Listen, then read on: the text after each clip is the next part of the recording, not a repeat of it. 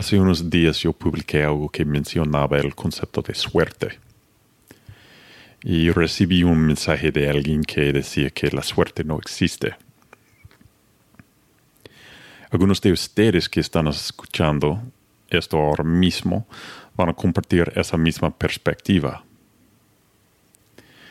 Y no estoy de acuerdo, pero les digo que estas personas no están equivocados. Ellos dirían que nosotros creamos nuestra propia suerte o tal vez dirían la suerte es cuando estás preparado y llega una oportunidad. Cuando esa es tu definición de suerte, uno pudiese entender cómo ellos perciben la suerte como algo más que una casualidad. ¿Acaso me estoy equivocando? Pues no lo creo. Es porque yo defino la suerte como un resultado derivado de una casualidad. Con esa definición es difícil negar entre las personas de lógica el gran papel que juega la suerte en la vida. Por ejemplo, si ganas la lotería, es difícil atribuirlo a otra cosa que no sea buena suerte.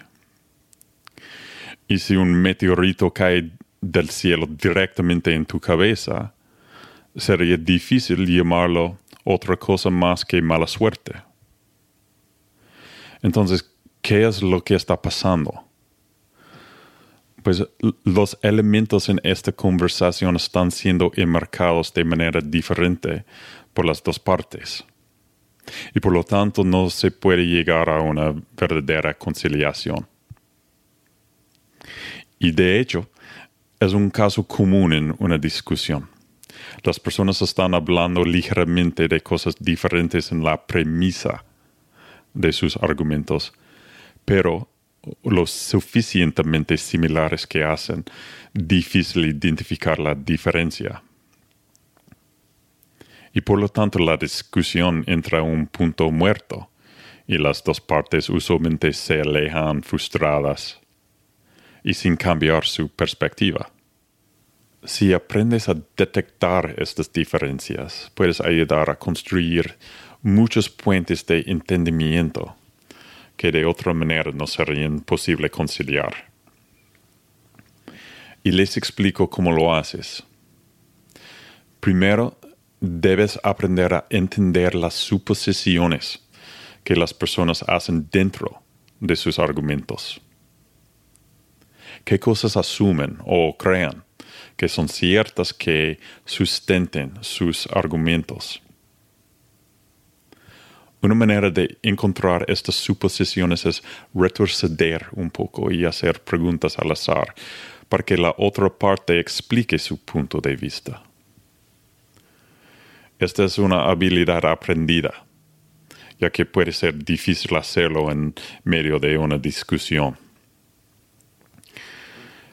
Cuando esta persona me escribió diciendo que la suerte no existe, realmente no le respondí parecía más interesada en probar su punto que en tener una conversación.